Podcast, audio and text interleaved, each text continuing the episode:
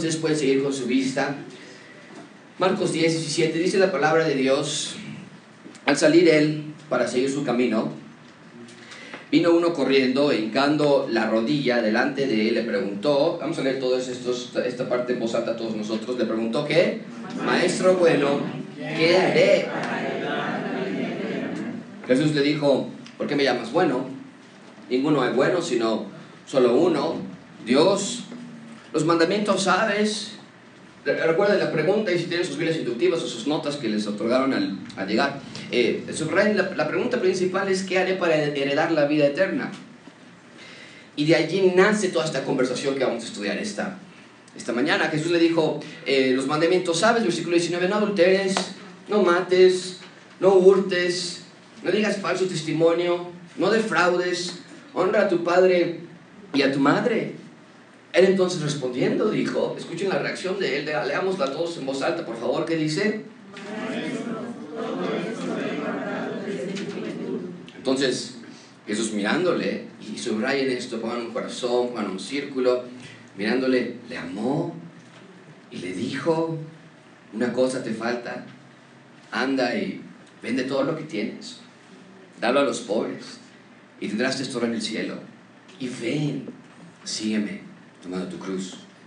Pero él afligido por esta palabra, se fue triste porque tenía muchas posesiones.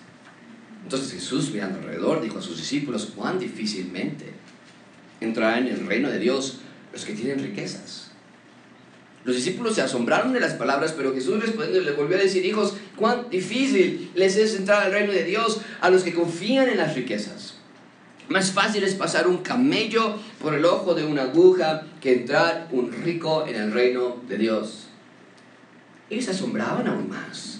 O sea, si estaban asombrados, esta explicación no les quitó el asombro, estaban confundidos, diciendo entre sí, leamos todos esta... Eso es una pregunta muy importante. Entonces, ¿qué dijeron ellos todos juntos? La pregunta inicial es, ¿cómo puedo heredarla? Los discípulos vienen diciendo, ¿quién puede ser salvo entonces? Entonces Jesús mirándolos dijo, para los hombres es imposible, pues para Dios no, porque todas estas cosas son posibles para Dios. Entonces Pedro comenzó a decirle, aquí, nosotros lo hemos dejado todo y te hemos seguido. Respondió Jesús, de cierto te digo que no hay ninguno que haya dejado casa o hermanas, hermanos o padre, madre, mujer, hijos o tierras por causa de mí del Evangelio, que no reciba cien veces más ahora en este tiempo, casas, hermanos, hermanas, madres, hijos y tierras con persecuciones. Y en el siglo venidero, la vida eterna. Pero muchos primeros serán posteros y los postreros primeros. Vamos a orar. Vamos a pedir ayuda a Dios y sabiduría. Te invito a que hagas una oración, que pidas a Dios iluminación a entender este texto. Ve en tus Biblias inductivas, en tus Biblias normales, en tus notas, ve esos versículos que están allí y solamente piensa esto. Dios lo dejó registrado para mí por una sola razón. ¿Cuál es esa razón? Que Dios nos revele hoy la interpretación de este texto y la aplicación para nuestras vidas, que es muy importante. Así que pide ayuda y sabiduría a Dios para entender, porque sabes, esto es un movimiento espiritual. Tu mente, tu carne, Satanás, están en contra de la palabra de Dios. Y todo sucede a este momento, en este lugar. Nos empieza a dar sueño, empezamos a pensar en cosas, nos distraemos. Esto es algo espiritual. No tenemos guerra contra carne y sangre. Así que pidan a Dios sabiduría, entendimiento y junto conmigo oremos a Dios esta mañana. Señor, te damos gracias por la oportunidad que nos das de estar juntos. Señor, domingo tras domingo venimos y abrimos la palabra y no nos cansamos. No es redundante. Pero hay una desconexión entre lo que pasa el domingo y lo que pasa el resto de la semana. Y creo que el texto de esta mañana puede dar la solución de por qué a veces lo que pensamos y decimos y queremos el domingo no sale, no se conecta con el resto de la semana.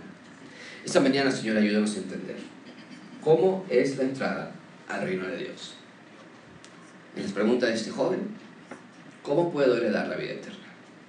Así que ayúdanos a entender esta realidad y a vivir como ciudadanos del reino de Dios, que junto con Pedro podamos decir, hemos dejado todo atrás con tal de seguir al Señor de señores. En nombre de Cristo Jesús. Amén. Se le llamó la Casa Cerrada de México por muchos años fortificada con estructuras de metal, resguardada con el Estado Mayor Presidencial. La residencia oficial de Los Pinos era el lugar más resguardado de México, estaba en la boca de todos y sin embargo nadie tenía acceso. Era la casa de los presidentes de México desde que Lázaro Cárdenas la habitó en 1934, era parte de la historia moderna de México, pero los mexicanos modernos no tenían acceso a ella, permaneció sellada, cerrada, clausurada al público. Durante algunas administraciones pasadas se abrieron por ciertos periodos para paseos guiados, pero más recientemente se había mantenido fuera del público. En un día normal no era permitido entrar, un mexicano cualquiera no tenía acceso a ella. En pocas palabras, la residencia oficial de los Pinos estaba lejano de todas las personas. Pero todo cambió al inicio de esta administración, las puertas ahora están abiertas, completo, pleno, abierto, acceso para todo el que quiera visitar la residencia. Si el problema antes era la entrada, el acceso a la residencia, hoy las puertas están abiertas de nuevo. Y en un sentido similar, esta mañana estamos por estudiar un texto que gira alrededor de la pregunta, ¿cómo puedo entrar al reino de Dios? Había varias opiniones con respecto a cómo entrar al reino de Dios, no nada más esto, había incluso varias opiniones acerca de qué es el reino de Dios. Jesús va a explicar en ese texto una vez más de qué se trata el reino de Dios. ¿Cómo se tiene acceso al reino de Dios? ¿Qué es el reino de Dios? Y tenemos que conectar este pasaje con lo que hemos estado estudiando en las semanas anteriores. Porque si tú recuerdas, claramente vimos que Jesús enseñó que solo los que se acercan como niños, nos dijo la semana pasada, pueden entrar al reino de Dios. Y les dije que eso quería decir dos cosas primordialmente. La semana pasada vimos que acercarte como niño quiere decir que necesitas fe genuina en el Salvador que provoque una dependencia genuina en El Salvador. Eso fue lo que vimos la semana pasada, que no puedes entrar al reino de Dios, nos dijo Jesucristo, a menos que realmente creas y que genuinamente creas y sinceramente te arrepientas y profundamente le desees por el resto de tus días y hasta siempre. Que tu seguirle sea verdadero, que sea real, que sea constante. No nada más un decir, sino un hacer diario, un amar continuo, una admiración real en el Señor Jesucristo. Y vimos entonces, necesitas depender en Dios de la misma manera que un niño depende de sus padres. ¿Cuántas veces los padres defraudan a sus hijos? Pero no nuestro Padre Celestial. Él nunca nos defraudará y por lo tanto debe haber una dependencia permanente en un Dios confiable. Amigos, si vienes pensando que eh, acercarte a Dios es el binomio entre Dios más mis logros me va a dar felicidad, entre Dios más mi buena suerte me va a dar felicidad, entre Dios más mis estudios o el dinero o la salud me va a dar felicidad, estamos absolutamente equivocados. Dios quiere que totalmente tu felicidad sea solamente Él, que genuinamente creas en Él. Bien, entonces, teniendo esto en mente, lo que vimos la semana pasada, entonces va a ser más fácil entender qué está pasando en nuestro texto. Porque a primera vista todo parece muy confuso en el texto de esta mañana. Tenemos a un joven que se acerca a Jesús para hacer una pregunta espiritual, porque él quiere ser espiritual y porque cree en Dios, pero la respuesta que Jesús le da es totalmente inesperada. Por ponerlo amablemente, la reacción del joven es plena tristeza. Y el resultado del evento es que se va se aleja de Jesús.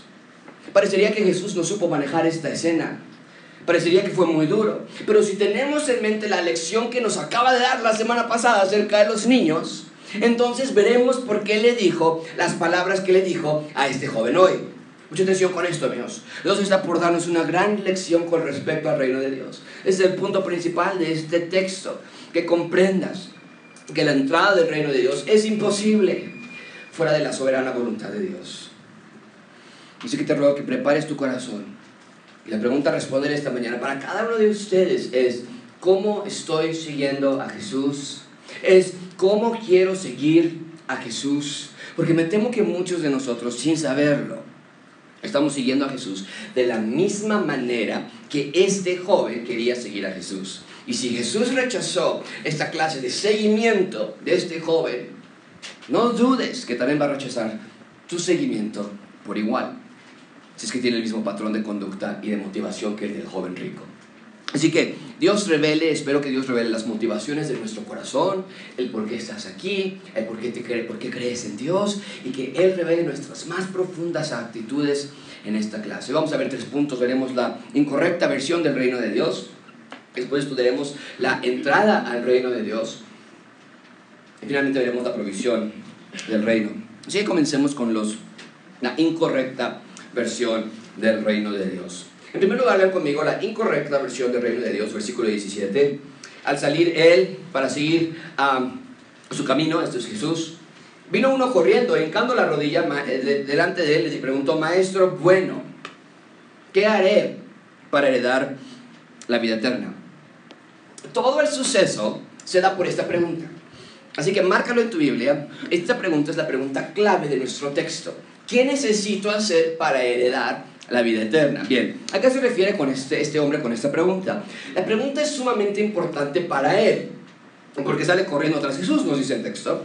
Encante él, esto nos habla de respeto, de admiración, de, de, adulación. Era la manera en la que se trataba a un religioso importante. Jesús por muchos era considerado de mucha prominencia y es el trato que recibe de este joven rico. Este hombre Evidentemente sabía de Jesús, había escuchado de Jesús, sabía de sus enseñanzas y de su poder para hacer milagros. Y en un momento vamos a ver que, que, era rico, nos lo va a decir, los otros evangelios nos dicen que era joven, entonces tenemos a un joven hombre rico. Y entonces se acerca a Jesús para hacerle su más importante pregunta, Jesús, ¿qué necesito hacer para heredar la vida eterna? Ahora, mucha atención con esto, amigos. La mayoría de las veces que he escuchado predicar este mensaje, el tono es de salvación o por fe o por obras. Se critica generalmente en, predicaciones que yo he escuchado de este texto, se predica al joven por haber pensado que la salvación se gana por obras, porque está diciendo Jesús que tengo que hacer para heredar la vida eterna. Pero me parece que es mucho más que nada más eso. Sí, en efecto, este tema está presente ahí, lo vamos a ir desdoblando más adelante, pero leyendo este pasaje y estudiándolo, estoy convencida de que el problema no era necesariamente que quería hacer algo para heredar, heredar la vida eterna, porque si tú recuerdas, cuando Pablo está en la cárcel en Filipos, el carcelero le hace una pregunta a Pablo muy similar a esta. Es lo que dice a Pablo el carcelero en Filipos. Le dice, el, el, carcelero pidiendo la luz se precipitó adentro, temblando se postró a los pies de Pablo y de y sacándolo les dijo, señores, ¿qué debo qué? Hacer. Para ser salvo. La misma pregunta, la misma connotación. ¿Cuál es la respuesta de Pablo? Ah, qué bueno que nos preguntas, creen en el Señor Jesús y serás salvo tú y tu casa. Pablo le pudo haber dicho igual, del Señor Jesucristo. Nada, no puedes hacer nada para ser salvo. Es por fe, pero no es así. Vemos que Pablo le explica el Evangelio y todos son bautizados esa misma noche. Entonces, en nuestro texto tenemos a otro hombre que hace una pregunta muy similar y sin embargo parecería que Jesucristo, a diferencia de Pablo, quería ahuyentar a este joven. Y finalmente así, sucedió cuando se fue triste. Entonces, aunque sí está presente el problema de que dice este joven, ¿qué tengo que hacer? Para ganarse la vida eterna, yo veo algo todavía más alarmante. Yo veo muchísima atención con esto, amigos. Muchos judíos, tal vez la mayoría, creían en la vida eterna. Así lo habían aprendido de las generaciones pasadas, así lo habían dicho los profetas. Bien, el problema es que los judíos habían creado sus propias versiones del reino de Dios o de la vida eterna, sus propias versiones de Dios incluso, sus propias versiones de la palabra de Dios. Y esto no nos debe sorprender, ya vimos la semana o hace unas semanas estudiar a los discípulos que estaban discutiendo por quién se iba a quedar con los puestos más importantes, porque en su versión del reino de Dios así tenía que ser, un gobierno con puestos importantes como ellos lo habían visto. Entonces, teniendo eso en mente, cuando este joven se acerca y se hinca y le pregunta, maestro, bueno, ¿qué hago para heredar la vida eterna? La respuesta sería, a ver, dame un segundito nada más, define tus términos. Y es lo que Jesús va a hacer un minuto. Pero en esencia la idea es, por favor explícanos, joven rico, ¿a qué te refieres? ¿Qué quieres decir con maestro? ¿Qué quieres decir con bueno? ¿Qué quieres decir con hacer? ¿Qué quieres decir con heredar? ¿Y qué quieres decir con vida eterna? En otras palabras, este joven tenía su propia versión de cada uno de esos diferentes términos. Y el texto nos los va a ir desenvolviendo, pero te lo digo de una vez, con maestro no se refería al Salvador del mundo. Con bueno no se refería a Dios. Con hacer no se refería a creer. Con heredar no se refería a la gracia gratuita de Dios. Con vida eterna no se refería al reino que Jesús estaba inaugurando. Nos damos cuenta entonces, porque Jesús le dice lo que le dice. Porque este hombre no vino a preguntar, este hombre no vino a aprender, este hombre vino a exigir, este hombre vino a imponer, este hombre no vino a arrepentirse y creer, este hombre vino a engañarse aún más. Y mucha atención con esto. Este hombre teniendo al libertador del mundo frente a él, salió condenado por su propio pecado. Y todo esto ocurrió bajo el peligroso y diabólico engaño de que creía en Dios. Amigos, lo que este texto nos va a enseñar es que el reino de Dios es de Dios, no es de nosotros. Y me temo que en nuestra actualidad no hay mayor peligro que, el, que el de creer en Dios. ¿A qué me refiero con esto? A que cuando alguien dice, yo creo en Dios, o en la actualidad, la pregunta sería, ¿en cuál Dios? Porque si te engañas a ti mismo, puedes pagarlo por el resto de tu eternidad. Aquellos que nos decimos cristianos, aquellos que nos decimos discípulos, aquellos que nos decimos seguidores, tenemos que revisar que nuestras definiciones sean las de la Biblia. Porque el cristianismo de hoy está lleno de personas que como este joven rico llegan a Dios y le dicen, maestro, bueno, ¿qué hago para heredar la vida eterna? Pero no están hablando el mismo idioma. Con creer no se refieren a vivir una vida de obediencia, no. Con creer en Dios no se refieren a leer las escrituras, no. Con ser cristianos no se refieren a que sus vidas son radicales y son santas. Con ser cristianos no se refieren a que quieren seguir a Jesús y ser como Él. Hemos disuelto el cristianismo en una mezcla de humanismo y panteísmo. Creemos en Dios para sentirnos más seguros de qué va a pasar en nuestro futuro. Y en lugar de orarle entonces a un santo o a un ídolo por mi salud, por mi trabajo, por mi bienestar, por mis problemas, lo único que hemos hecho es bajar el santo o bajar al ídolo y hemos puesto a Dios para ahora pedirle por mis problemas, por mi trabajo, por mi bienestar, por mi salud. El problema es que ese no es el Dios de la Biblia. Es lo que está pasando con este joven rico, ¿te das cuenta? Viene a Dios a su modo y por haberlo hecho a su modo habrá sido condenado por siempre a menos que se haya arrepentido. Esta historia, amigos, no se trata de si la salvación es por obras o no. Y sabemos que la salvación no es por obras. Y tenemos pasajes específicos en donde enseñan eso claramente. Pero esta historia está aquí no para ver si el rico está mal o, si ser rico está mal o si ser pobre está bien. Amigos, esta historia está aquí porque se trata de que si te vas a acercar a Dios, tienes que acercarte al Dios de la Biblia, no al Dios que tú hayas creado.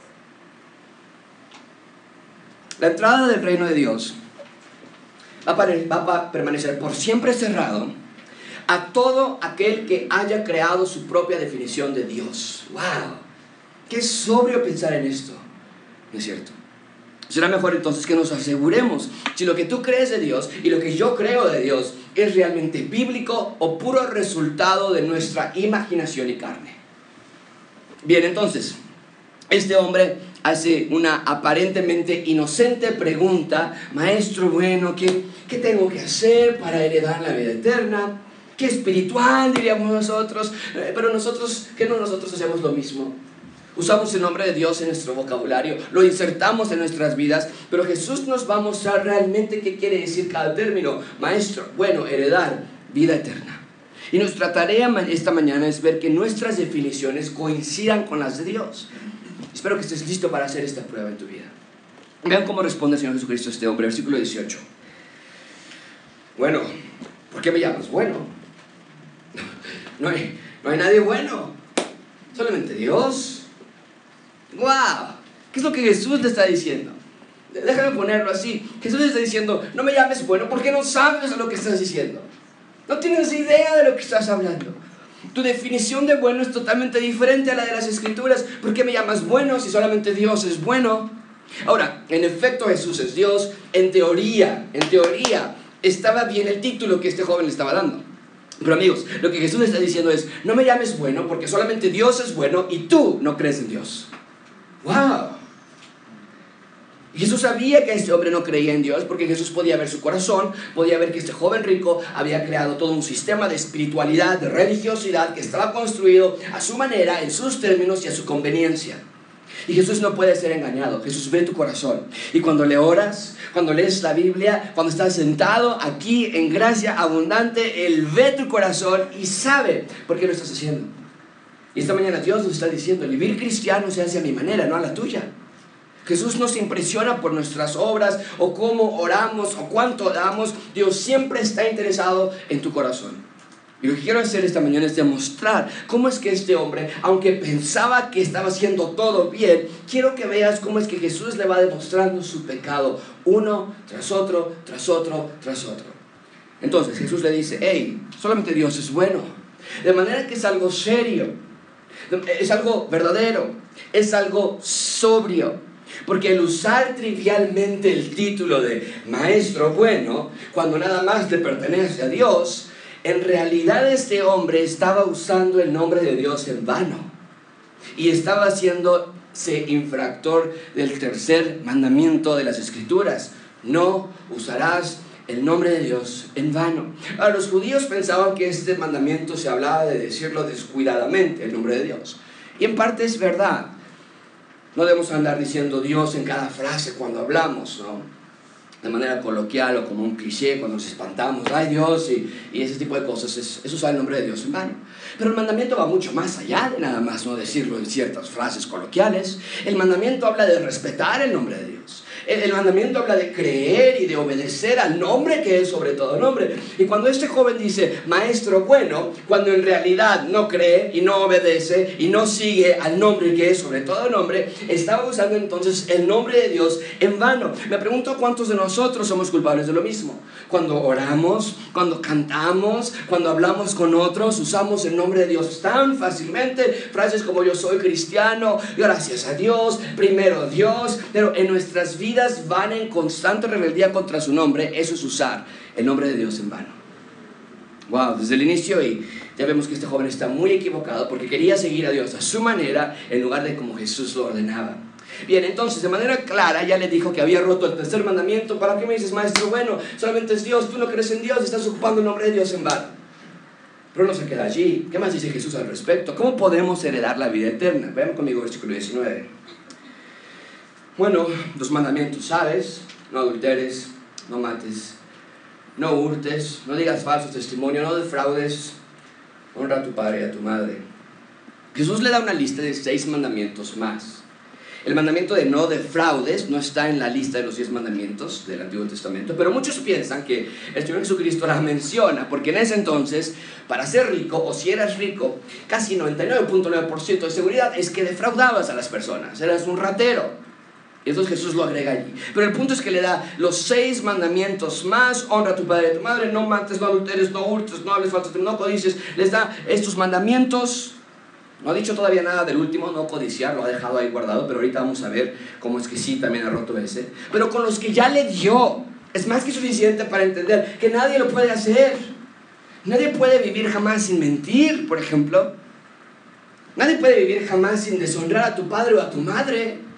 Mucha atención amigos. Muchos dicen que aquí Jesús está tratando de hacerle ver su pecado, pero no es cierto del todo. Jesús está tratando de mostrarle lo engañado que está con respecto a Dios. Porque este joven rico sinceramente pensaba que conocía a Dios, pero estaba sinceramente equivocado. Ahora, desde luego que ese hombre también tiene problemas para ver su pecado, no lo puede ver. Pero el problema más apremiante de este hombre no es que esté eh, cegado al no saber que soy pecador que no sepa que es pecador. El problema más apremiante de este hombre es que está convencido de conocer a Dios. Lo que Jesús está tratando de mostrar es que estás equivocado en esa área. Este joven rico está lejos de conocer a Dios. Y si estás lejos de conocer a Dios, desde luego que estás lejos de guardar su ley. Lejos y lejanos del Dios de las Escrituras. Amigos, no hay nada más peligroso que pensar que conoces a Dios cuando en realidad no es así. Te ruego que examines tu vida ¿Qué contesta el joven rico? Ven conmigo, versículo 20. Él entonces respondiendo le dijo, maestro, no, pues todo, o sea, a ver otra vez, déjame verlo, no, no, no, no, todo lo he guardado. Y no desde ayer, dice este joven rico, desde hace cuánto. En su clase de cristianismo, no está mintiendo, ¿eh? No está exagerando. En su clase de cristianismo, en su versión de religiosidad, él ya hacía todas estas cosas desde la niñez. Este hombre no tenía la más mínima idea de quién es Dios, porque si la hubiera tenido, se hubiera dado cuenta de su pecado. Bien, ahí tenemos entonces la incorrecta versión del reino de Dios, este hombre pensaba que era lo mismo, pero tenía una versión apócrifa del reino de Dios. En segundo lugar, ven conmigo la entrada al reino de Dios. Bueno, si no es así, entonces ¿cómo? La entrada al reino de Dios. Ven conmigo, versículo 21. Entonces Jesús, mirándole, le amó, le dijo, una cosa te falta. Anda, vende todo lo que tienes. Dale a los pobres y tendrás tesoro en el cielo. Y ven, sígueme tomando tu cruz. Sinceramente yo creo que el Señor Jesucristo estaba haciendo una última llamada de atención. Jesús le responde ante la increíble noticia de que en esencia, dice este joven, desde mi niñez soy perfecto. Le responde y el punto de, la respuesta de Jesús es, amigo, con amor, porque me interesa, te estoy diciendo, estás equivocado, ese no es mi reino. Para ser ciudadano de mi reino, aquí está el requisito, sígueme. Eh, no es cierto, este versículo se vuelve muy polémico porque las personas suelen pensar que Dios está pidiendo que vendamos todo. Y de aquí hay tanta mala interpretación para iglesias extorsionar a sus congregantes para dar más dinero y muchas cosas parecidas. Pero nada más enfócate un poco en lo que Jesús está diciendo y lo que ya hemos venido enseñando. Tenemos que atar todo esto. Todo esto es una, una cadena de información con lo que hemos visto ya anteriormente. Y esto ya nos lo había, este versículo no es nuevo, ya nos lo había dicho desde el capítulo 8, que para seguirle tenemos que negarnos a nosotros mismos, tomar nuestra cruz y seguirle. La semana pasada literalmente nos acaba de decir que a menos que seamos como niños no podemos entrar al reino de los cielos. Y aquí el énfasis no está en vender todo lo que tienes, sino en creer con todo lo que eres. El punto que Jesús está tratando de mostrarles es que la versión correcta del reino de Dios exige que la persona crea totalmente en Jesús y que le siga radicalmente no hay más. No te vayas con la finta de que si tenemos que vender todo, o si los ricos, o si los pobres, porque Lucas, el, el autor del Evangelio de Lucas y Hechos, José de Arimatea, el que se llevó el cuerpo del Señor Jesucristo después de su crucifixión. Muchas mujeres que le seguían en la, en la iglesia del Nuevo Testamento. Hay muchísimas personas con muchísimo dinero. Entonces Jesús no le estaba tendiendo una trampa para que cayera, a ver si vendes todo, sino que Jesús le estaba lanzando un salvavidas para rescatarlo de su engaño. El punto es que el joven no estaba entendiendo el reino de Dios y que sin seguir al Señor Jesucristo como tu primera prioridad, no puedes entrar a Él. El reino de Dios es para, que, es para los que realmente quieren dejar todo atrás en segundo plano y hacer de Jesús su primer lugar en todo. Literalmente este joven pensaba que él era seguidor de Dios y Jesús le está mostrando que estaba camino al infierno. ¿Cómo sabemos que, que esto es así? Ven conmigo la reacción del joven rico en el versículo 22. Cuando el Señor Jesucristo le dijo eso, se afligió ¿Has sentido ese dolor de estómago cuando te da una mala noticia y cuando te dicen no te quedaste en la universidad o no te quedaste en la secundaria, no te quedaste o, tienes una enfermedad y ese dolor que nace, esa es la idea de aquí? Y dijo, ¿qué? Se afligió por esa palabra y se fue triste porque tenía muchas posesiones. Se fue triste. Amigo, ¿sabes una cosa? Él no tenía muchas posesiones, más bien las muchas posesiones lo tenían a él. Amigos, este es el punto. Aquí tenemos a un joven profundamente religioso. Nadie está negando su religiosidad. Su religión decía que incluía a Dios. Su religión parecía como una buena disciplina.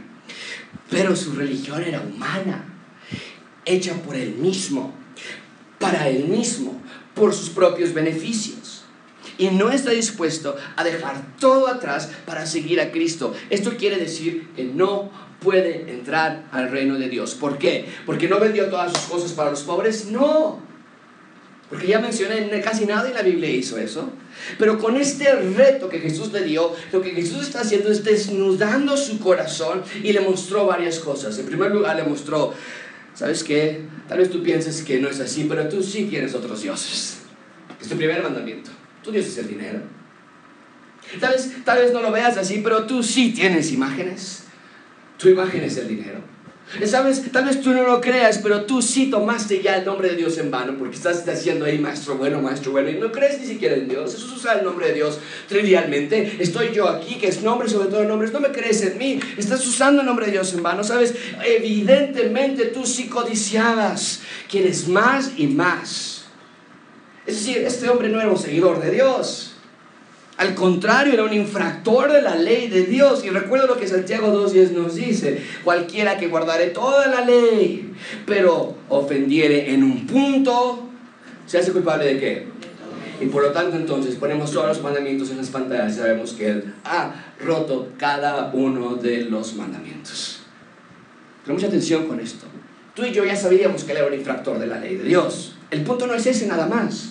El punto era demostrarle que su religión era un engaño que él vivía engañado pensando que yo pertenezco a Dios y yo obedezco a Dios desde mi niñez.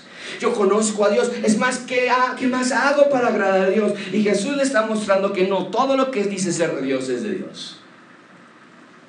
Jesús no le está diciendo, mira, híjole, estuviste tan cerca de entrar reino de Dios, como no vendiste todas las cosas, entonces no puedes seguirme. No. Jesús no le está diciendo, y mira, como rompes todos los mandamientos, no puedes seguirme tampoco. Porque no sé tú, pero yo no he vendido todas mis cosas.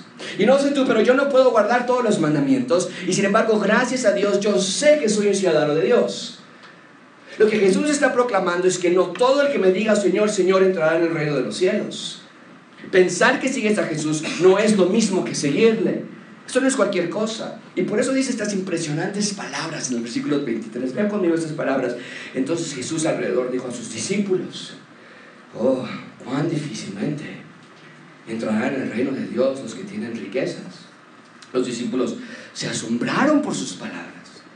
En ese entonces ser rico era un signo de bendición de Dios. Si eras rico era porque Dios estaba bendiciendo. Se asombraron, ¿qué?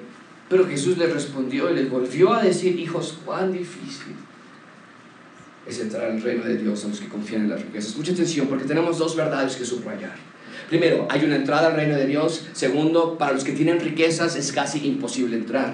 Vamos a examinar una a la vez. Primero, hay una entrada al reino de Dios. Dos veces Jesús, en estos dos versículos, dos veces habla de la entrada del reino de Dios en, estos, en este texto. Y para mí es muy importante marcar esto, porque venimos hablando del reino de Dios y su inauguración, y quiero que veas la seriedad y la importancia de que Jesús, que Jesús le está dando este tema.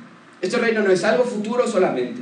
Este reino es algo totalmente visible, de hoy, no es imaginario, es real, es presente y Jesús nos está diciendo, hay una entrada en este momento en particular y la idea es que para ser ciudadanos del reino necesitábamos primero entrar por esa puerta. Y dice Él, yo soy la puerta. Entonces, hay una entrada. Pero en este reino no se entra de cualquier manera, sino que hay solamente una posible manera de entrar al reino de Dios. ¿Cuál es? Parte ya nos la dijo la semana pasada. Tenemos que creer en Él y depender de Él como un niño, o si no, no entras. Y la otra parte, hay un factor más para que esto sea posible y nos lo va a decir en un minuto. Pero en segundo lugar, la siguiente cosa que quisiera subrayar del versículo 24 es que la idea es que es casi imposible para los que tienen riquezas y confían en ellas, entrar al reino de Dios. ¿De qué está hablando Jesús? Muchísima atención con esto. Jesús está hablando del reino inaugurado y está dejando en claro que muy difícilmente los ricos entrarán a Él. ¿Por qué? Muy simple. Porque el reino de Satanás usa al dinero, aquí está, el reino de Satanás usa al dinero como su mayor y mejor herramienta de engaño. Nota que el dinero no es satánico, el tener recursos no está mal, pero Satanás ocupa esta herramienta para convertirla en su arma preferida. ¿Cómo ocupa Satanás el dinero? Bueno, en algunos casos te hace dependiente a él. En otros casos lo hace un ídolo para tu vida. Y, lo leemos y cuando salen, ¿has visto los billetes que salen y que están nuevecitos? ¿no? Dices, no, no quiero pagar con este, está, ay, qué rico huele el de mil pesos y el de 500, hasta se ve bonito, lo queremos enmarcar. Satanás a veces quiere que provoca, que provoque, provoca a él que quieras más de ese dinero, que te enamores del dinero, te hace adicto al dinero. El dinero causa adicción. Tu corazón encuentra placer en el dinero y en todo lo que compra. Porque yo no he visto a nadie triste saliendo de una tienda de Sara o de, o de este, Pull&Bear o ninguna sale triste con muchas bolsas. Salen felices. Y encuentra tu corazón placer en eso y hace que quieras más placer. Hace que solamente pienses en Él, que vivas por y para el dinero. Y lo que provoca es vivir feliz. En otras palabras, el dinero compra tu felicidad. Y nadie nos puede engañar con eso, amigos. No hay gran alegría en muchos casos ser pobre. Cuando tenemos dinero, poner una sonrisa extra en nuestros rostros. Tener una buena casa, un buen auto, los niños en buenas escuelas, comiendo en restaurantes cuando quieras, visitando los mejores médicos, los mejores hospitales, saliendo de vacaciones a los mejores lugares, ropa buena, muebles cómodos, las mejores computadoras, relojes, zapatos, pagando para el gimnasio, spinning, diversión. Las personas llegan a pensar, ya no necesito nada más. Estoy bien. El reino de Dios, ¿y eso para qué? Ya vivo bien, ya soy feliz. Por eso Jesús dice, para los ricos es muy difícil entrar al reino de Dios, porque lo tienen todo, no buscan nada, no les falta nada. Y si hay un vacío en sus vidas, si hay tristeza, si hay confusión, lo maquillan con bienes materiales, viajes, ropa, placeres, que por lo menos tapen esos vacíos. Por eso Jesús dice, es muy difícil para los ricos entrar al reino de Dios. Es muy complicado porque Satanás, Satanás los tiene totalmente cegados. Y qué triste que así sean sus vidas hasta llegar a enfrentarse con su Creador. Hace un par de días, el viernes por la tarde, estaba poniendo a Sebastián a dormir en la cuna y escuché unas patrullas afuera de nuestra casa y vimos nosotros aquí en estos departamentos de la esquina entre Cebadales y Florales. Y al los siguientes minutos empecé a escuchar más patrullas, me asomé y tenían tapada toda la calle. Y salí a, ver qué estaba pasando, dije a Rebeca, déjame checar qué está pasando. Salí y estaba un BMW, por lo menos unos 300 mil, 400 mil pesos seguramente, chocado contra la pared de la intersección entre Flores y Cebadales. Es vecino nuestro, salió de su casa, lo estaban esperando unos motociclistas, le dieron tres balazos. Teniéndolo todo y realmente teniendo nada, si es que no era salvo, si, es que, si es que no era creyente de Dios. Ven conmigo, versículo 25. Más fácil es pasar un camello por el ojo de una aguja que entrar un rico en el reino de Dios. ¿Qué quiere decir este versículo? No necesita mayor interpretación. Es exactamente lo que dice. Jamás, nunca, un camello puede pasar por el ojo de una aguja. Nunca. ¿Qué está enseñando Jesús con este hipérbole? Que a menos que alguien esté dispuesto a renunciar por todo, a todo, por la causa del Evangelio, tú y tu amor por las riquezas no caben en la entrada hacia el reino de Dios. No cabe. Es imposible. ¿Sabes qué tenía que hacer este joven rico antes de ir a vender todo? Este joven tenía que renunciar primero en su corazón a vender todo, ¿no es cierto? Amigos, el asunto de este problema es el corazón. Porque tal vez pudo ir y haber vendido todo lo que tenía y regresar con Jesús y decirle, ya lo vendí todo, ya puedo ir al cielo. No. Porque si en su corazón aún guardaba ese apetito y codicia y lujuria por el dinero, entonces aún, aunque haya vendido todo, no hubiese podido entrar al reino de Dios. La idea es que Jesús le está diciendo, tienes que renunciar a tu amor por el dinero. Dejar de ordeñar este mundo en busca de que de todo y por todo te caiga más y más dinero. A veces así somos, ¿no? Si encontramos algo en el suelo, uy, está bueno, lo limpio y lo puedo vender. Renunciar a querer más. No más préstamos, no más empeños, no más recursos, que vivas dentro de tus límites porque has renunciado al dinero y a sus placeres temporales. Pero sabes una cosa, no nada más los ricos tenemos este problema. Bueno, tenemos, no, no. Nada más los ricos tienen ese problema. Todos nosotros tenemos ese problema. Por eso Jesús dice, si alguien me quiere seguir y no está dispuesto a negarse a sí mismo, a tomar su cruz y a seguirme, entonces no puede ser mi discípulo. La regla es la misma para todos. En algunos sí el problema es que no quieren renunciar al dinero, pero para otros el problema es que tal vez no quieren renunciar al estudio. Al amor por el estudio es, no van a salirse de la secundaria, de la prepa ahorita, ¿no? Pero al amor de querer más calificaciones, salir hasta ahí arriba y, y dejar todo atrás por tu escuela Para algunos es no renunciar a las mujeres o a, las adicciones o a tu yo. Y sin embargo, en este caso particular, sí hay una realidad presente con respecto, con respecto al dinero. Muchos de nosotros quisiéramos tener más. Nos duele porque no tenemos mucho. Pero Jesús nos está enseñando que tal vez el no tener mucho en realidad es una bendición. Escucha cómo lo dice Pablo en 1 Timoteo 6. Nada hemos traído a este mundo y sin duda nada podremos sacar. ¡Wow! ¿qué? Con eso ya podríamos cerrar nuestras Biblias y irnos a casa hoy. Basta ya de buscar las cosas de este mundo. No hay nada que te vas a poder llevar. Así que teniendo sustento y abrigo, con eso estamos contentos. No, pero el Xbox, no, pero el Nintendo, no, pero la ropa, no, pero el carro. Porque los que quieren enriquecerse, como este joven que estamos estudiando esta mañana, caen en, la, en tentación y lazo y muchas codicias necias y dañosas. Hunden a los hombres en destrucción y perdición, porque raíz de todos los males es el amor al dinero, el cual, codiciando algunos, se extraviaron de la fe y fueron traspasados de muchos dolores. No es exactamente lo que estamos viendo en nuestra historia. El amor al dinero hizo que este joven rico se extraviara de la fe, por su codicia, por su idolatría, por su amor al dinero. Ahora esto fue tan radical y observa la reacción de los discípulos, versículo 26, ellos se asombraron diciendo, wow, ¿quién puede ser salvo entonces? ¿Quién no tiene deseo por tener más dinero? Todos tenemos deseo por querer más. ¿Nadie puede ser salvo entonces?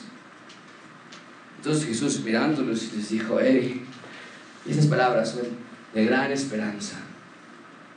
Para ti es imposible ser salvo.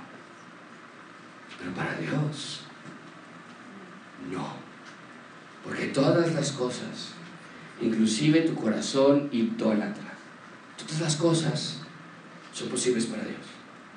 Mucha atención con esto, amigos. La entrada al reino de Dios es imposible para el hombre. Ya sea por amor al dinero, ya sea por amor a nosotros mismos, nuestro corazón es insaciable y busca un ídolo. Todos nosotros.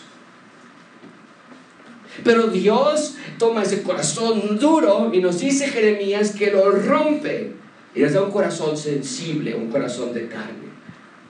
Dios por su gracia hace posible. Ricos, pobres, pecadores, religiosos, todos están fuera del reino de Dios, pero en Dios todo es posible una vez más, una recreación, como en Adán y Eva en Génesis capítulo 1. Jesús está hablando de una clase de vida que era totalmente ajena a la época cuando el dinero era todo en ese entonces. El avance era crucial en ese entonces. Los bienes eran esenciales. Jesús enseña que los ciudadanos del reino viven una vida diferente que no está atada al dinero, a los bienes, a los recursos. Y eso suena tan imposible. Pero que no es lo mismo en estos días. Vivir sin jubilación, no, como no, no, no, no se puede. No, no, no vivir con pocos recursos, vivir sin auto, el tráfico, parece imposible en nuestra actualidad, pero los ciudadanos del reino viven bajo diferentes estándares. En Dios es posible ser feliz a pesar de que tengamos mucho o poco. Él nos libera de las cadenas del pecado y podemos vivir una vez más libres, sin ataduras y sin lazos. Amigas, amigos, la entrada al reino de Dios es gracias a la soberana voluntad de Dios, nunca gracias a ti. Y muy brevemente vean conmigo la provisión del reino, versículo 28. Con esto cerramos. Versículo 28 dice, la provisión del reino. Entonces Pedro comenzó a decirle, Señor, mira, la palabra aquí es, míranos. ¡Ey! Lanzaban las manos Pedro, míranos, hemos dejado todo. El corazón de Pedro. Yo, yo sí soy salvo, es lo que está diciendo Pedro. Yo sí soy salvo, Jesús, porque yo ya he dejado todo por seguirte a ti indícanos, instruyenos. Pedro, como siempre, habla primero. Dice, ya renunciamos a todo, no tenemos nada. Podría sonar triste para nosotros y podríamos nosotros aquí con las comodidades que tenemos en la Ciudad de México y a veces pensamos así con los que están en Guerrero, ¿no es cierto? Y, ay, pobrecitos, su iglesia y no tienen piso y el calor y... Eh, Podríamos decir, lo dejaron todo, todo pobrecitos, todo por seguir a Jesús. Pero no es así, amigos. No es pobrecitos. Porque Dios no quiere que vivamos aislados del mundo. Dios no nos quiere sin tranquilidad, sin paz. Vean que Jesús les contesta, les dijo, no, ustedes no han dejado nada en realidad, dice Jesús. No hay nadie que de, cuando dejó casa, su hermano, su hermana, su padre o madre, mujer o hijos o tierra por, por causa de mí y del Evangelio, que no va a recibir, ¿cuántas veces más? Cien veces más. En este tiempo, en esta actualidad y casas, hermanos, hermanas, madres, hijos y tierras. Y sí, van a venir persecuciones, sí, pero en el siglo venidero van a recibir la vida eterna. Y muchos serán posteros y los posteros primeros. ¡Wow! El que renuncia a todo por seguir a Jesús, marca bien esto en tu corazón y en tu Biblia, en realidad no renuncia a nada. Porque Dios, de Dios recibe cien veces más. Es una gran inversión. Es una inversión que no podemos evitar, que no debes ignorar. Y hay dos etapas, dice Jesús. Primero dice, en esta vida vas a recibir y casas y hermanos y hermanas y madres e hijos y tierras. ¿Qué quiere decir esto? Mucha atención. Un creyente no está solo. Nos tenemos el uno al otro. Tenemos una comunidad y nos ayudamos juntos. No estás solo. Tienes hermanas y hermanos y casas los que puedes llegar y comer y estar juntos en comunidad. Y Jesús también dice, en el siglo venidero vas a recibir la vida eterna y esto desde luego habla de la vida que tendremos en su reino cuando esté plenamente instalado aquí. ¡Wow! Todo por esa pregunta. Maestro bueno, ¿qué hago para recibir la vida eterna? Jesús contesta abiertamente, dice, nada, no puedes hacer nada, para ti es imposible. Pero es Dios el que puede hacer posible. ¿Cuándo? Las personas estén dispuestas a renunciar a todo por seguir a Jesús. ¿Cómo podemos concluir este sermón? Amigos, Dios quiere que comprendamos que la entrada al reino de Dios es imposible, fuera de la soberana voluntad de Dios. Amigos, espero que puedan ver lo imposible que es entrar a este reino. Cuando veo mi corazón, cuando veo mi, mis pensamientos, cuando veo mis actitudes, cuando veo mi dificultad para vivir una vida cristiana, puedo darme cuenta, esto no es gracias a mí, esto es gracias a su soberana voluntad. Cuando veo la manera en que lo fallo, cuando veo la manera en que lo desobedezco, cuando veo la manera en que soy rebelde ante Él, puedo decir simplemente, para Dios todo es posible. Para mí sería imposible ser salvo, pero gracias a Dios. Y al mismo tiempo quiero que veas lo sencillo que es crear tu propia religión. Espero que veas lo sencillo que es crear tu propio Dios, igual que este joven lo fácil que es engañarte en crear tu propia versión al reino de Dios. Y decir, sí, no, desde chiquito yo soy cristiano. Sí, ya llevo en esto a unos 7, 10 años. Amigos, si tu vida no se asemeja en un grado u otro a la vida de la que Jesús tanto nos habla, entonces más vale que evaluemos nuestro cristianismo. Si tu cristianismo se desenvuelve en un reino que no se parece al de Jesús, es hora de evaluar tu reino. Porque como infractores de la ley de Dios necesitamos que un mejor rey nos lleve a un mejor reino. Para que entonces vivamos como verdaderos ciudadanos del reino de Dios. Si no eres salvo esta mañana, si nunca has entendido lo que Dios está haciendo en este mundo, hoy es el día que lo entiendas. Dios está restaurando todo. Dios quiere salvarte a ti y restaurar tu vida hoy. Arrepiéntete de tus pecados y cree en el Evangelio. Oremos. Yo te damos gracias por este día y gracias por este texto. Señor, tan fácilmente nos engañamos. Como este joven podemos decir, uy, yo llevo muchos años en la iglesia, yo llevo mucho tiempo, yo ya me sé todas las historias, no, yo ya sé buena doctrina, de mala doctrina, buenos predicadores, de malos predicadores, yo sé, yo sé, yo sé. Y los hemos engañado en que el reino de Dios es el reino de Josué. Y no es así. No puedo yo crear mi propio reino. Tengo que venir a tus términos y dejar todo atrás. El amor por el éxito, el amor por el dinero, el amor a mí mismo, el miedo a la salud o el miedo a los males, el miedo a la muerte, Señor, todo lo tengo que dejar atrás para seguirte a ti de todo mi corazón. Que gracia abundante sea una iglesia de personas que no viven engañadas. Sí, pecamos y, caemos, de eso no hay duda, Nadie aquí puede decir que somos perfectos. es un hospital. Personas imperfectas, sucias, descompuestas, llegamos aquí semana a semana. Pero eso es muy diferente a vivir engañados, pensando que estamos bien, cuando en realidad no es así. Así que, que, haya claridad en nuestra mente, oh Dios, que podamos entender nuestra responsabilidad, de que al igual que Pedro podamos decir, Señor, hemos dejado todo, no somos perfectos, no, no, no, no, no, pero lo hemos dejado todo por ti. No hay nada más que nos enamora, no hay nada más hermoso y precioso y bello y majestuoso que, que tú. Te seguimos a ti. Gracias, Señor, en Cristo Jesús.